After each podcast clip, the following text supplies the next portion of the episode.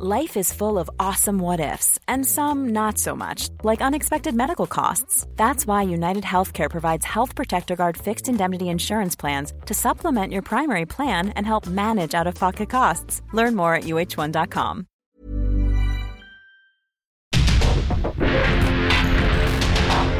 Porque el mundo actual no se entendería sin la economía, las finanzas y los negocios. Acompaña a Mario Maldonado, el columnista de negocios más joven y objetivo del periodismo financiero en su programa. Bitácora de negocios. Hoy comienza una nueva era en Argentina. Hoy damos por terminada una larga y triste historia de decadencia y declive y comenzamos el camino de la reconstrucción de nuestro país. No hay vuelta atrás. Hoy enterramos décadas de fracaso, peleas intestinas y disputas sin sentido. Peleas que lo único que han logrado es destruir nuestro querido país y dejarnos en la ruina. Un modelo que considera que los ciudadanos estamos para servir a la política y no que la política existe para servir a los ciudadanos. Un modelo que considera que la tarea de un político es dirigir la vida de los individuos en todos los ámbitos y esferas posibles. Un modelo que considera al Estado como un botín de guerra que hay que repartir entre los amigos. Señores, ese modelo ha fracasado. Ha fracasado en todo el mundo, pero en especial ha fracasado en nuestro país. Ingresamos a esta casa como diputados Recuerdo que en una entrevista me habían dicho, pero si ustedes son dos en 257, no van a poder hacer nada. Y también recuerdo que ese día la respuesta fue una cita del libro de Macabeos 3:19 que dice que la victoria en la batalla no depende de la cantidad de soldados, sino de las fuerzas que vienen del cielo. Dios bendiga a los argentinos y que las fuerzas del cielo nos acompañen en este desafío. Muchas gracias. Será difícil, pero lo vamos a lograr. ¡Viva la libertad, carajo! ¡Viva la libertad, carajo! ¡Viva la libertad, carajo! a ponerse de pie que vamos a salir.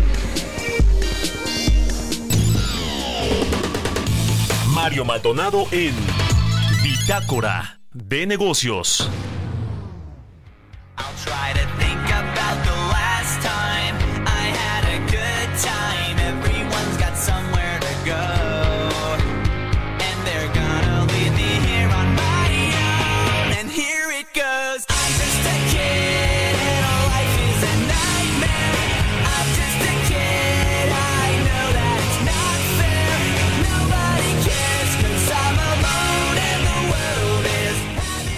¿Qué tal? ¿Cómo están? Muy buenos días. Bienvenidos a Bitácora de Negocios. Yo soy Mario Maldonado y me da mucho gusto saludarlos a todos y a todas en este lunes 11 de diciembre del 2023.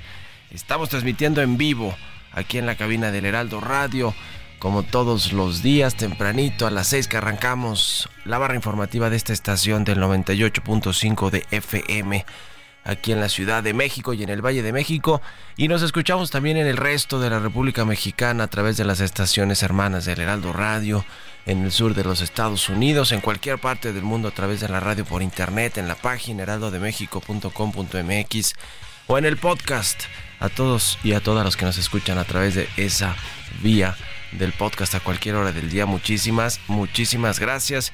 Y bueno, comenzamos con música y un poquito de información a propósito de lo que sucedió en Argentina este fin de semana. Javier Milei tomó posesión como presidente de este país sudamericano. Y bueno, pues habló de muchos, muy a su estilo, de, de muchos de los cambios que pretende hacer estando al frente de la, eh, del gobierno argentino. Vamos a hablar al ratito también de este asunto. Y comenzamos con un poquito de música también, como todos los días. Estamos, estaremos escuchando esta semana canciones populares del 2023 que se usaron en videos de TikTok. Y es el caso de esta de Simple Plan, se llama I'm Just a Kid. Esta canción de la banda de rock de Estados Unidos, Simple Plan, que tuvo un repunte en los contenidos musicales debido a la aplicación de TikTok. Y bueno, ¿e- ¿esta canción, Jesús Espinosa, es de TikTok o nada más de Simple Plan? No, no la ubico viendo TikTok que se haya escuchado esta des... Ah, ya. Ah, ya, desde cuando hace años y en la actualidad nos dice. La verdad es que tampoco lo recuerdo, pero bueno. TikTok, que vaya, que como ha revolucionado la música. Aunque hay ar- artistas que se quejan también de TikTok, ¿eh? porque dicen que sus canciones se hacen conocidas por unos cuantos segundos y es lo que recuerdan todos los 15 segundos de TikTok, pero no toda la canción y ni se diga todo el álbum o el disco de los de los eh, artistas cantantes famosos. En fin, bueno, vamos a otros temas, a entrarle a la información, vamos a hablar con Roberto Aguilar en eh, breves minutos sobre lo que sucede en los mercados financieros y en las bolsas a nivel mundial. Las cifras de empleo de Estados Unidos adelantan fecha para la baja de tasas, pendiente tema de la inflación y decisión de última decisión de política monetaria de la Fed. Estados Unidos aprovecha baja de petróleo para reponer sus reservas estratégicas y los precios se mantienen estables. Y también Transition Industries y la Corporación Financiera Internacional invertirán 2.200 millones de dólares en la planta, en una planta de desarrollo en Sinaloa. Le vamos a entrar esos temas con Roberto Aguilar. Vamos a platicar con Luis Miguel Martínez Ansúrez, presidente del Instituto Nacional de Administración Pública. México y China pactan vigilar inversiones extranjeras de riesgo para la seguridad nacional. Vamos a hablar con Paula Castillo, directora de Gobierno Efectivo del Instituto Mexicano para la Competitividad. Vamos a hablar de eh, pues la eh, las obras y los proyectos de infraestructura que están a cargo del ejército mexicano, de las Fuerzas Armadas en general, son muchísimas, casi todas. ¿eh? Dos de ellas se van a inaugurar, por cierto, este mes.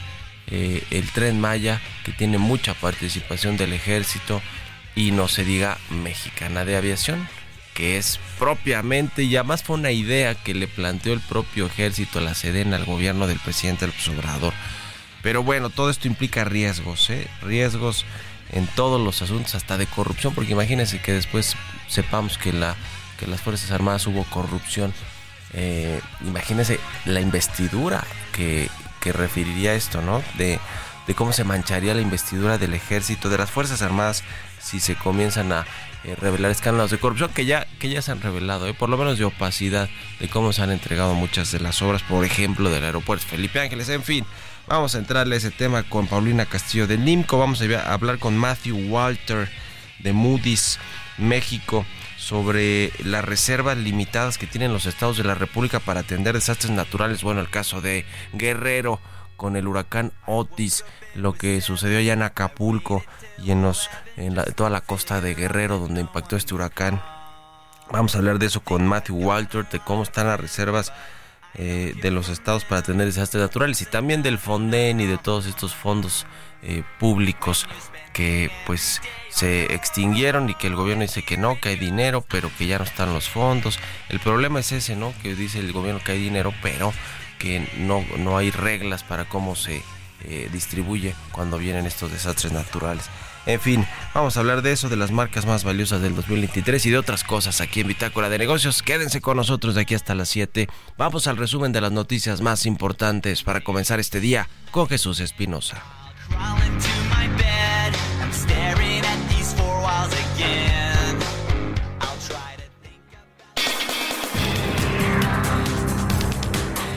A través de su cuenta de ex, Ken Salazar, embajador estadounidense en nuestro país, señaló que la cooperación económica entre México y Estados Unidos se ve favorecida con el diálogo en materia de seguridad y los esfuerzos conjuntos para interrumpir los flujos de recursos ilícitos que nutren las actividades de las organizaciones criminales transnacionales como los traficantes de fentanilo. Con 11 votos a favor, 3 en contra y 0 abstenciones, la mesa directiva de la Comisión de Puntos Constitucionales de la Cámara de Diputados aprobó un acuerdo en el que considera que no existen las condiciones para convocar al Pleno para votar el dictamen relativo a la reducción de la jornada laboral de 48 a 40 horas. La calificadora Fitch Ratings mejoró su perspectiva de crecimiento económico de México para 2023 de 3.1 a 3.4%, mientras que para 2024 elevó su estimado de 1.8 a 2.4%, gracias entre otros factores al nearshoring.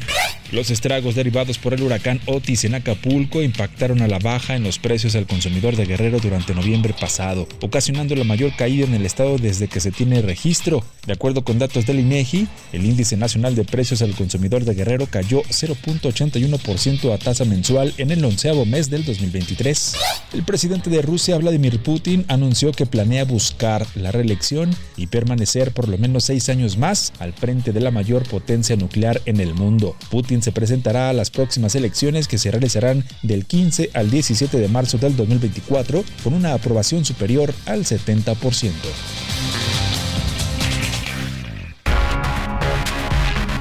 El editorial.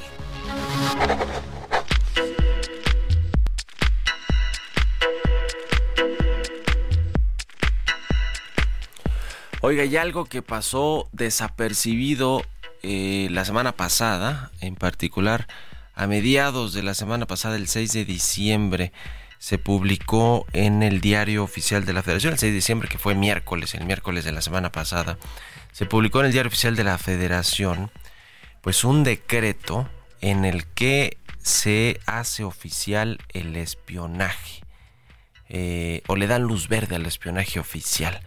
El asunto es que justo cuando pues están estos casos de espionaje del gobierno de Enrique Peña Nieto, eh, de escándalos por el espionaje a eh, figuras de la oposición, pero también el del presidente López Obrador con la Fiscalía Capitalina de Ernestina Godoy, que ha eh, pues espiado personajes de la oposición capitalina como Santiago Tabuada e incluso algunos de la misma 4T.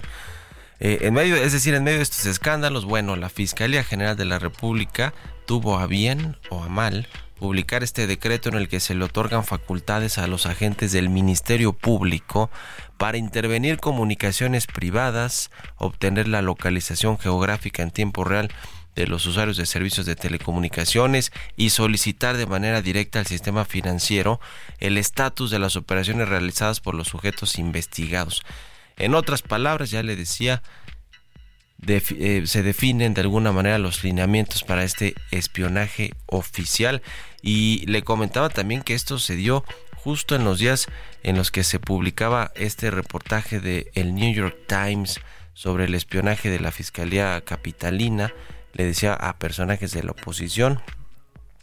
Se argumentan, eh, bueno, pues eh, que para que los ministerios públicos tengan estas facultades de pedir eh, los datos personales de quienes están investigando, eh, pues eh, tiene que ver con algunos casos como cuando esté en peligro la integridad física o la vida de una persona, se encuentre en riesgo el objeto del delito, hechos relacionados con la prohibición ilegal de la libertad, secuestro, extorsión y aquí viene el punto interesante, delincuencia organizada. Porque los otros temas que ya mencioné o casos en los que se podrían solicitar esta información para espiar a personas, pues a lo mejor se sustenta, ¿no? El secuestro, extorsión, eh, donde casos donde esté peligro la integridad física o la vida de una persona, en fin, sí, pero después viene delincuencia organizada. Este concepto ha sido utilizado digamos, indiscriminadamente por las fiscalías, los ministerios públicos, por la propia Fiscalía General de la República,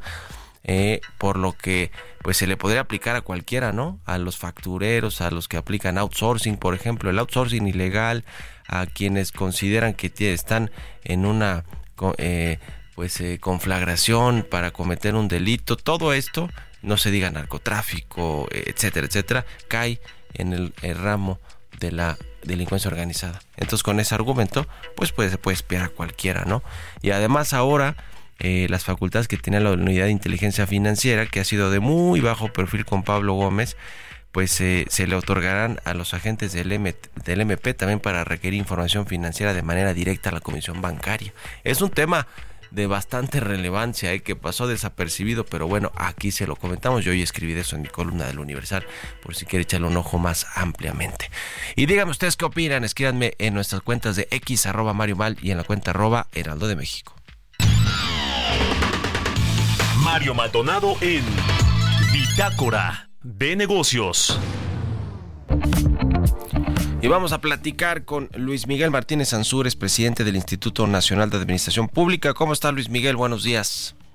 Buen día Jesús, con el gusto, perdón Mario, con el gusto de saludarte a ti y a tu audiencia. Igualmente, México y China pactaron vigilar inversiones extranjeras de riesgo para la seguridad nacional. Bueno, pues este asunto no, no sé qué tan bien le caiga a los Estados Unidos eh, que se pongan de acuerdo México y China, porque pues justo Estados Unidos no confía mucho, sobre todo en China, ¿no? Que ha utilizado a México como puente para eh, llevar productos a, su país. ¿Cómo, ¿Cómo está el tema? Cuéntanos.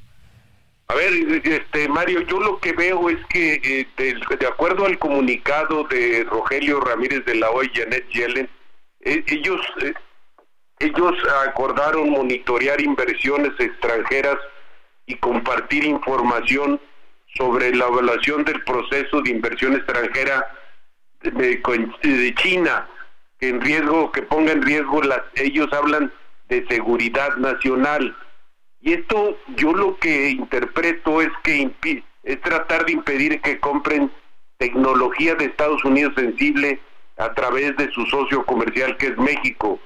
Y esta tecnología de que ellos hablan, hablan de infraestructura crítica y de datos confidenciales.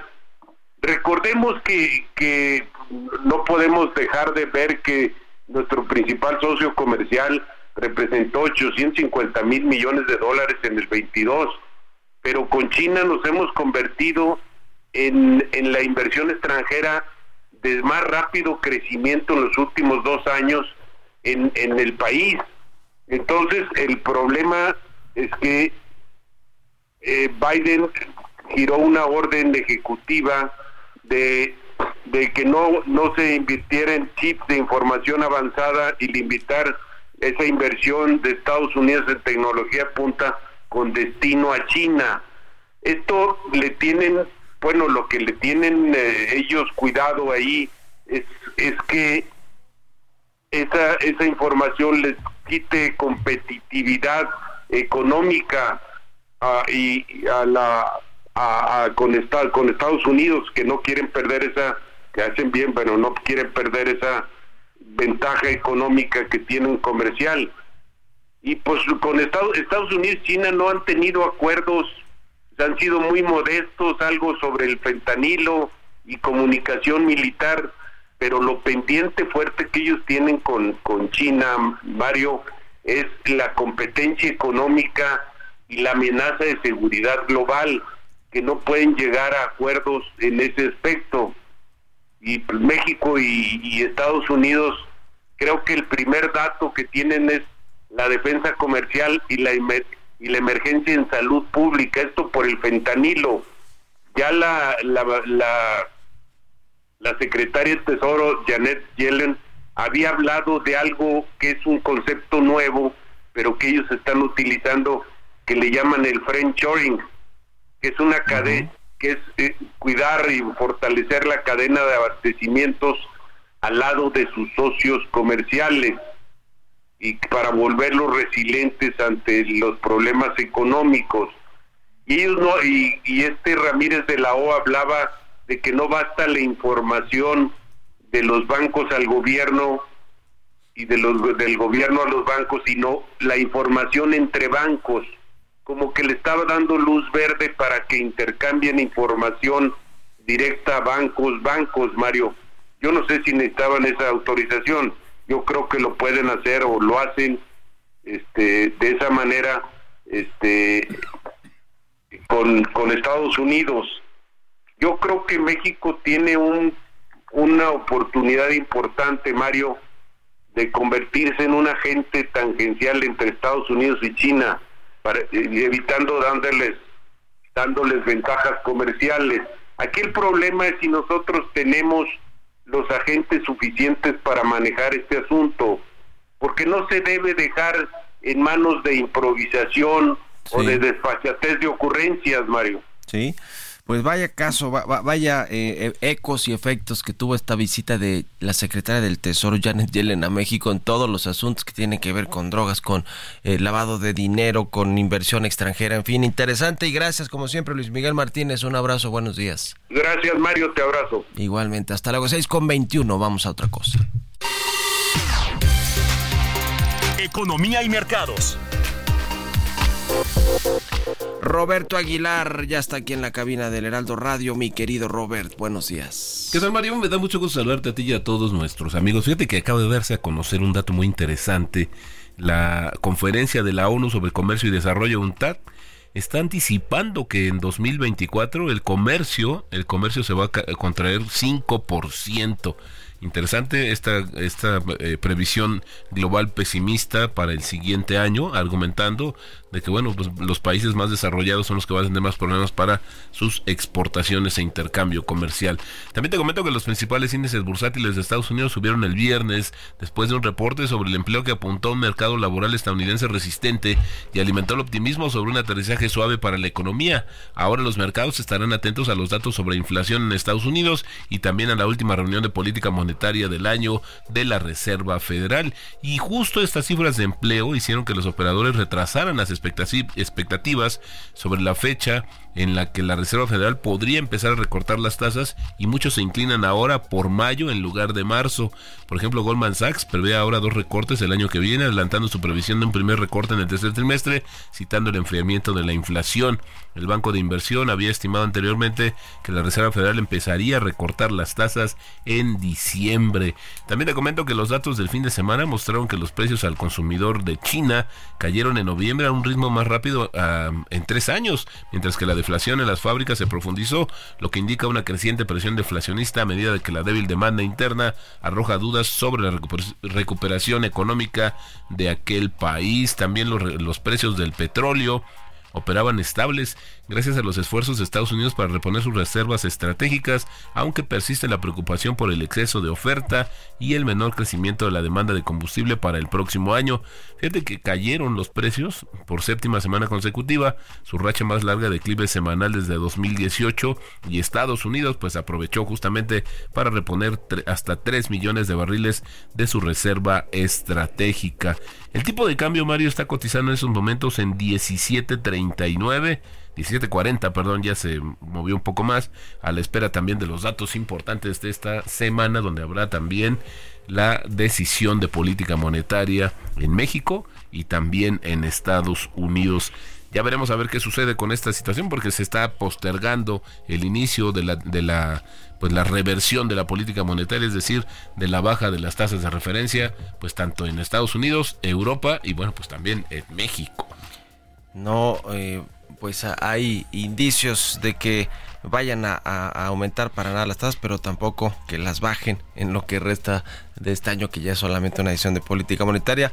Y, y el petróleo tampoco le ha ido muy bien, ¿verdad? En este 2023, No, el precio del, no. del petróleo. Exactamente, te decía que estaría llegando a su racha más, más prolongada justamente de caídas. Sí. Por eso hablaba de que Estados Unidos aprovechó justamente para recomprar o comprar en el mercado barriles de petróleo para sus reservas estratégicas. Y a ver si México no, no, no tendrá que variar algo en el paquete económico del próximo año con respecto a la producción, al precio del barril de petróleo y a los ingresos que está planteando el gobierno, aunque, aunque está sobreestimado por, por lo pronto hoy el barril de petróleo el próximo año. Gracias Robert, nos vemos a ratito en la Al televisión. contrario, Mario, muy buenos días. Roberto Aguilar, síganlo en su cuenta de X Roberto AH. Nos vamos a la pausa y regresamos. En un momento continuamos con la información más relevante del mundo financiero en Bitácora de Negocios con Mario Maldonado. Regresamos.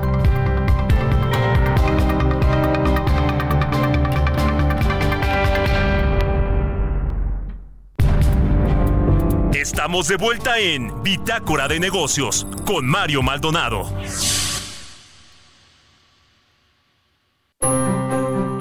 Sigue creando momentos llenos de estilo deportivo con Ford Escape híbrida.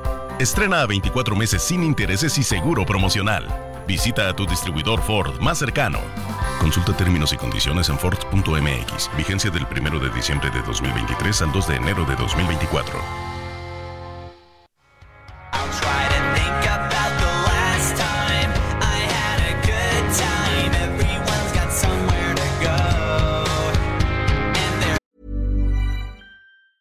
Burrow is a furniture company known for timeless design and thoughtful construction and free shipping, and that extends to their outdoor collection. Their outdoor furniture is built to withstand the elements, featuring rust-proof stainless steel hardware, weather-ready teak, and quick-dry foam cushions. For Memorial Day, get 15% off your Burrow purchase at burrow.com slash ACAST and up to 25% off outdoor. That's up to 25% off outdoor furniture at burrow.com Gotta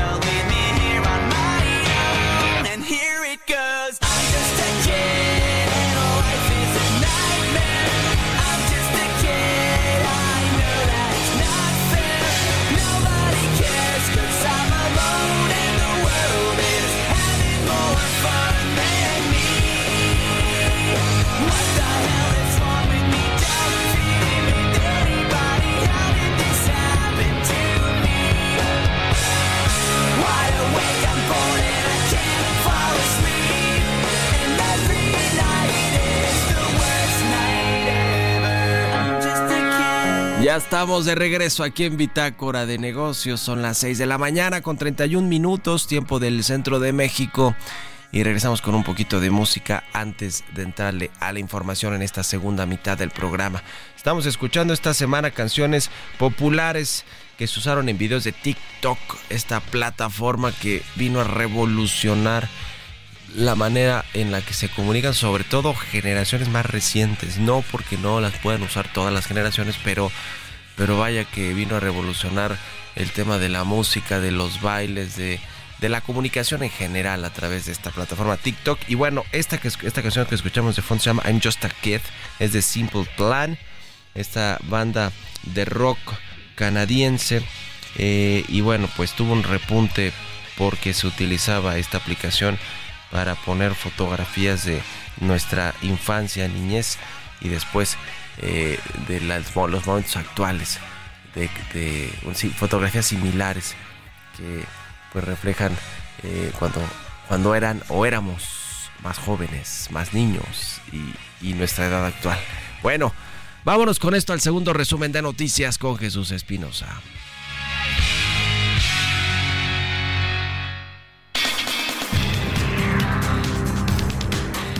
México y Estados Unidos acordaron trabajar para mejorar el intercambio de información financiera confidencial y de inteligencia que ayude a combatir el tráfico de drogas a su país, especialmente el fentanilo, que frene el lavado de dinero y combata a los grupos de distribución de drogas en el vecino del norte. Petróleos Mexicanos renovó cerca de 8.300 millones de dólares en líneas de crédito revolventes de bancos, entre ellos BBVA, JP Morgan, Citigroup y otros, al tiempo que lucha con la mayor carga de deuda corporativa de la industria petrolera. Luego de que la Comisión Federal para la Protección de Riesgos Sanitarios otorgara el registro sanitario a las vacunas contra el COVID-19 de Pfizer y de Moderna, Alejandra Espinosa, directora de negocios de vacunas Asofarma, anunció que en la primera quincena de diciembre estarán disponibles para su comercialización. La Secretaría de Hacienda y Crédito Público puso un alto a los estímulos fiscales de las gasolinas y del diésel. La dependencia publicó en el diario oficial de la Federación que para esta semana las gasolinas se mantienen sin apoyo fiscal.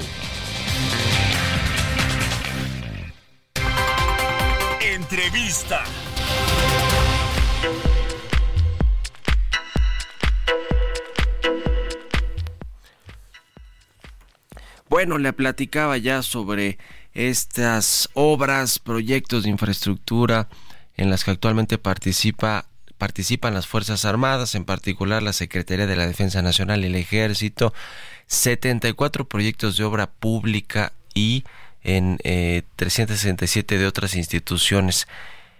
Pero, pero hay asuntos que, pues con esta, este argumento de la seguridad nacional, pues eh, no se transparentan las los contratos, los presupuestos, porque se gasta más de lo presupuestado originalmente, es decir, hay opacidad en eh, mucho de los eh, presupuestos de obras de proyectos eh, clave, que algunos son de los más grandes, los proyectos icónicos de la actual administración y algunos otros no de tanta relevancia, pero que involucran presupuesto público y que no hay mucha transparencia. Vamos a platicar de cómo esto eh, implica riesgos eh, pues para la institucionalidad de, de- de- de nuestro país, pero, pero para el tema de la transparencia eh, y de la rendición de cuentas. Vamos a hablar de este asunto con Paula Castillo, ella es directora de Gobierno Efectivo del Instituto Mexicano para la Competitividad, el IMCO. ¿Cómo estás, Paula? Buenos días.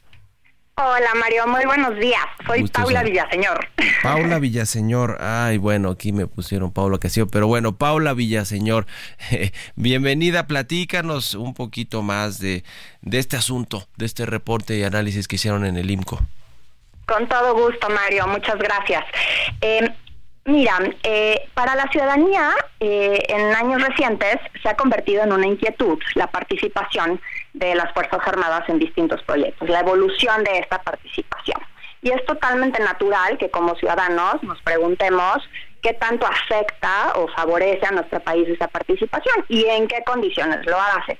Y en el marco de esa pregunta es que el Instituto Mexicano para la Competitividad, el INCO, llevó a cabo un análisis de eh, los recursos públicos eh, que, se han utilizado o que ha utilizado la Sedena eh, en este rol.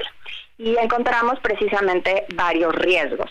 Eh, el primero de ellos es que, bueno, si bien la ley prevé la participación de la Sedena en, este tipo de obras, la realidad es que hoy en día el nivel de esa participación es muy alto. Eh, y justo lo que encontramos es, eh, te diría, cinco riesgos principales.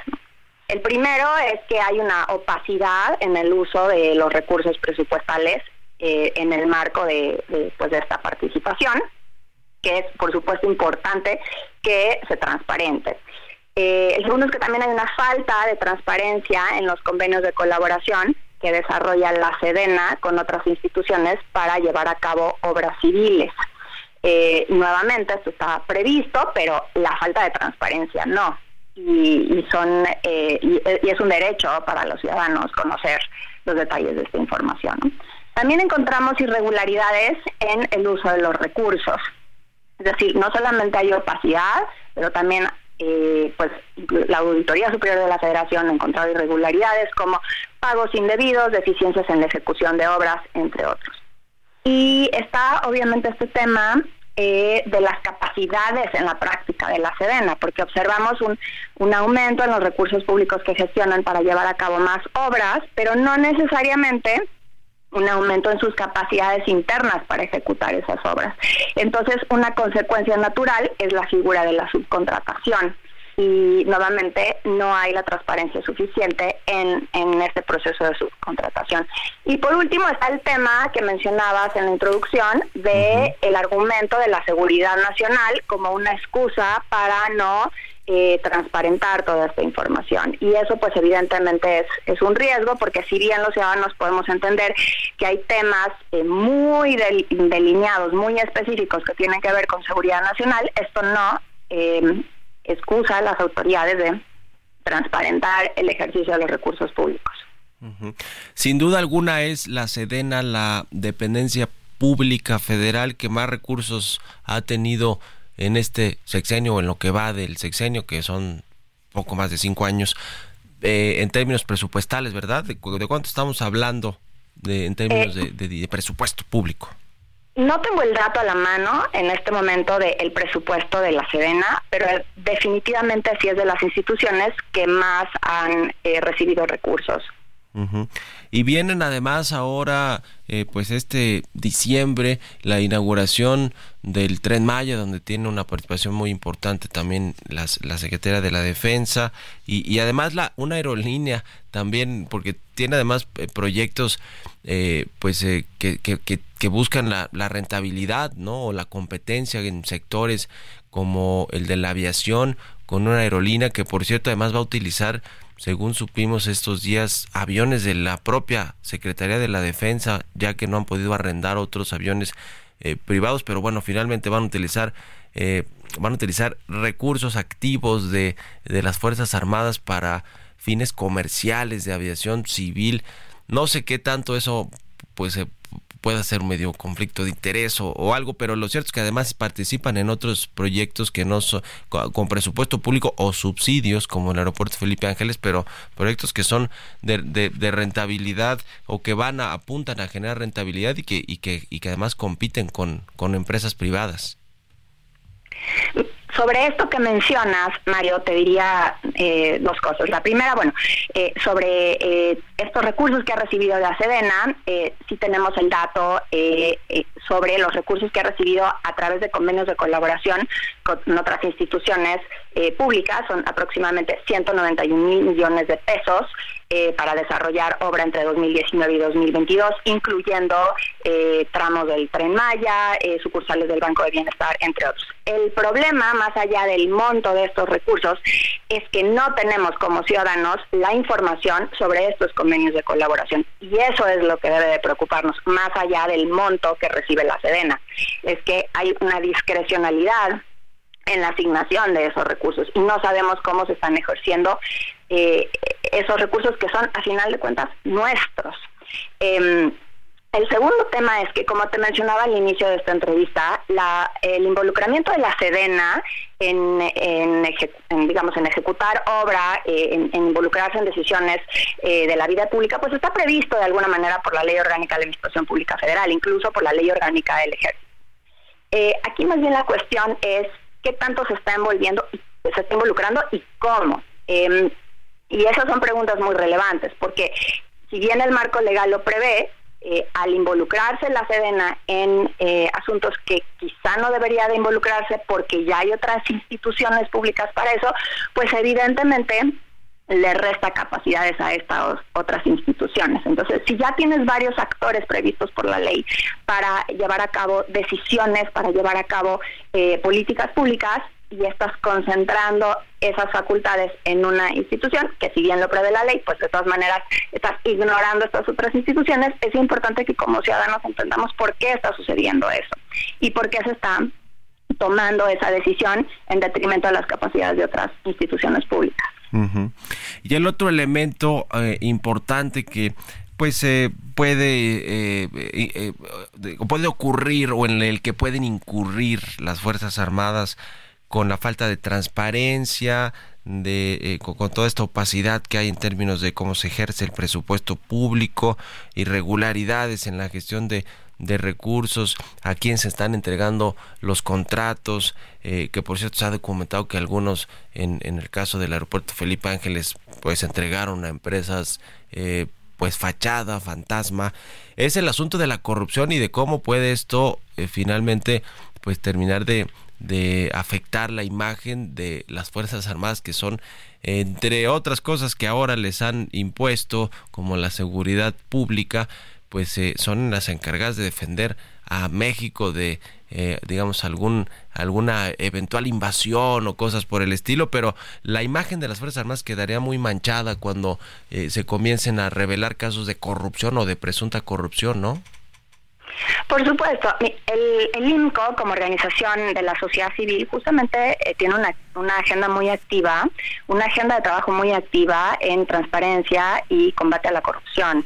Eh, y es parte de, pues, de las actividades que lleva a cabo. Y justamente por eso nos interesa tanto este tema que sin duda es una inquietud natural para todos los ciudadanos.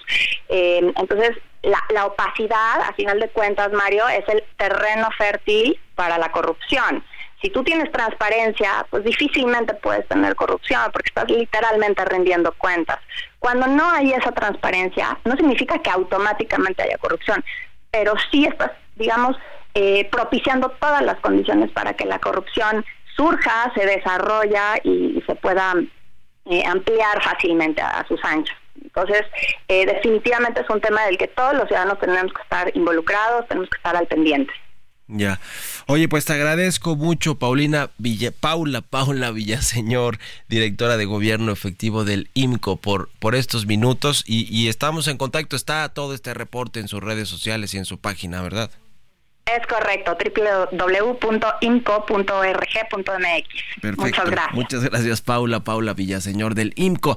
6 con 45 minutos. Vámonos con las historias empresariales. Sigue creando momentos llenos de estilo deportivo con Ford Escape híbrida. Estrena a 24 meses sin intereses y seguro promocional. Visita a tu distribuidor Ford más cercano. Consulta términos y condiciones en Ford.mx. Vigencia del 1 de diciembre de 2023 al 2 de enero de 2024. Historias empresariales.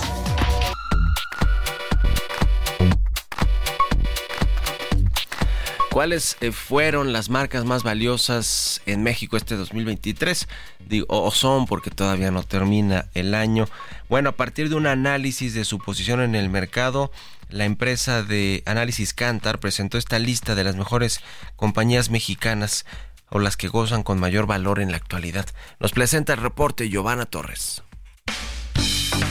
Dentro de las principales compañías más valiosas del 2023 y que son parte de la lista de Cantar, destacan cinco, las cuales se enfocan en sectores del comercio, bebidas o medios de comunicación, quienes también por mucho tiempo e historia lograron consolidar el negocio. Dentro de las marcas que posiciona el reporte de la consultora, las mejores que destacan son Telcel, Corona, Bodega Aurrerá, Tecate y Telmix. Telcel, que le pertenece a Carlos Slim, es la marca más valiosa gracias a que su valor calculado por la empresa es de 12.786 millones de dólares. De acuerdo con Cantar, este estudio se enfoca en calificar más de 5.400 millones de datos y que realiza 4.2 millones de entrevistas a consumidores. Además, el estudio retoma el valor financiero de la marca estudiada basándose en cuántos ingresos aporta a sus dueños. En segundo lugar, analiza la contribución de la marca, que es la capacidad que tiene de generar valor y aumentar el volumen de compra a mayor precio. En un reporte del tercer trimestre del 2023, Telcel señala que tiene más de 83 millones de líneas en México, de las cuales ha tenido un incremento de más de 2 millones de nuevos clientes en lo que va del 2023. Esta cifra es mayor a la obtenida en el 2022, ya que en este momento Telcel contaba con más de 81 millones de líneas. Para Bitácora de Negocios, Giovanna Torres. Bitácora de negocios con Mario Maldonado.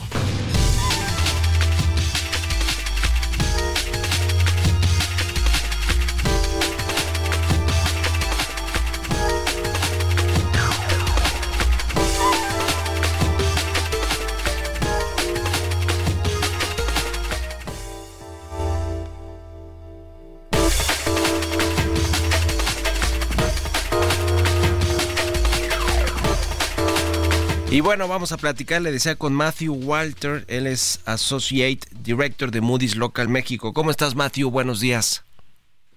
Hola, muy buenos días. Muchas gracias por la invitación. Gusto saludarte. Pues platicar eh, contigo sobre este reporte que eh, pro- eh, eh, ustedes publicaron sobre las entidades federativas, los estados en México y las reservas que tiene para hacer frente a desastres naturales y uno de los eh, eh, ejemplos claros fue Guerrero y lo que sucedió con el huracán. Cu- Cuéntanos por favor los generales de este eh, reporte, por favor, Matthew. Sí, muchas gracias. Lo que, lo, que hemos pu- publicado recientemente es, es un análisis de la, la capacidad de los estados para hacer frente a los desastres.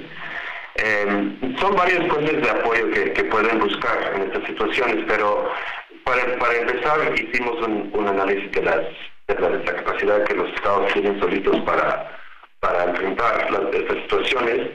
Y como bien sabes, la ley de disciplina financiera de, los, de las entidades federativas y los municipios establece que los estados deben, deben de constituir fideicomisos públicos eh, para hacer frente a desastres y tienen que hacer aportaciones anuales para a, estos fideicomisos. Pero lo que hemos encontrado es que en, re- en realidad la ley establece un monto eh, mínimo para, para aportar a estos fideicomisos y, y pues prácticamente todos los estados que calificamos están haciendo los mínimos. Entonces, eh, este, estos fideicomisos tienen recursos muy escasos para, para estas situaciones. O sea, en promedio, entre los estados que calificamos, mantienen reservas de 0.15% de sus ingresos operativos. El estado con mayor reserva tiene 0.7% de sus ingresos operativos. Entonces, podemos decir que es, es es un colchón muy limitado que, que los estados pueden usar eh, para hacer frente a- a las necesidades de, ofrecer apoyo a la población y luego para empezar a, fondear proyectos y obras de reconstrucción eh, después de eventos de, mayor impacto.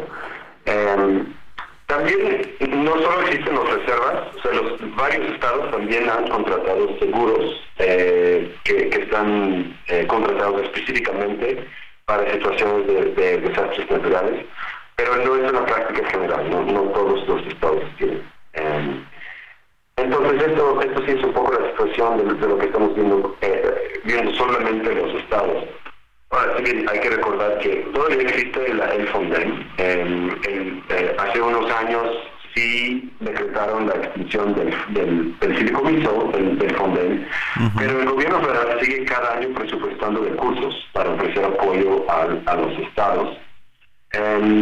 Pero la dinámica sí ha cambiado un poco. O sea, mm, por ejemplo, en el caso reciente de Guerrero, eh, hemos visto que la- el apoyo inmediato del gobierno federal fue más bien en especie, no, no fue tanto enviar muchos recursos, eh, pero sí varios eh, secretarios y, elementos de defensa y Guardia Nacional, de protección civil, entraron directamente al Estado para, para ofrecer, apoyo, pero no fue tanto en- inmediata- inmediata- inmediatamente transferir recursos al, al Estado. Eh, entonces son situaciones que pueden tener impactos en las finanzas estatales eh, en el futuro, cuando tenemos eventos de, de mayor impacto, eh, pues obviamente los estados pueden tener impactos en su liquidez y también en su endeudamiento, porque si ante, ante los pocos recursos que tienen, es probable que varios van a tener que buscar financiamientos ya sean de corto o de largo plazo.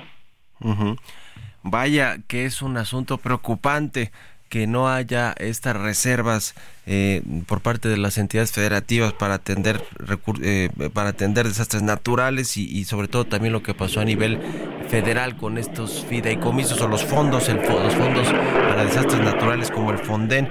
Eh, hay eh, po- posibilidad de que esto cambie lo- con los presupuestos y los las participaciones que se dan a los estados que, que, que pudiera haber un, eh, un recurso adicional para que eh, se fueran mejorando estas reservas. Te- me imagino que tendrá que ser algo eh, legislativo y presupuestal no de, de- cómo se negocian las participaciones de, de los estados que otorga el, el, el, gobierno o el estado el gobierno federal pues no Yo creo que por el momento eh, iniciativas o proyectos de, ley importantes a nivel nacional o estatal no, no, no es algo que estamos viendo. Eh, creo que más que todo por los tiempos políticos que estamos viendo, ¿no? Por- o sea, es poco probable que ante transiciones de administración vamos a ver grandes cambios. Eh, pero eh, eh, lo que sí también hay que recordar es que estos riesgos de, de desastres naturales sí están muy concentrados.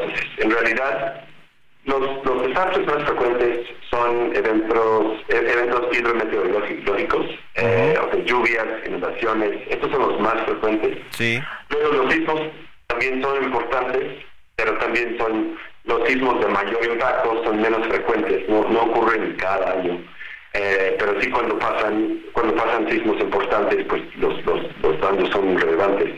Pero estamos viendo que realmente estamos concentrando estos riesgos en unos 4 o 5 estados. Luego hay, hay muchos estados que realmente eh, históricamente no, no tienen grandes riesgos. Eh, entonces ahí a lo mejor no es tanto un tema.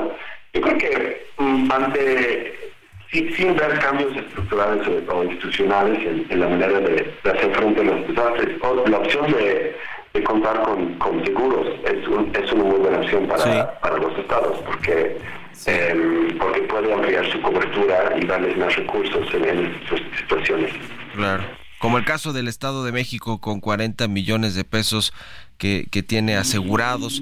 En fin, interesante este reporte, Matthew, y te agradezco estos minutos para el Heraldo Radio. Estamos en comunicación, si nos permites. Buenos días. No, muchas gracias a ti. Hasta luego.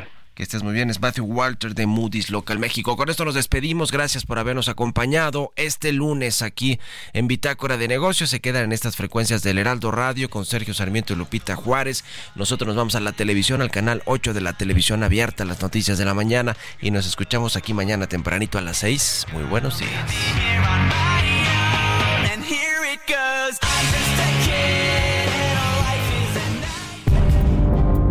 Esto fue Bitácora de Negocios con Mario Maldonado.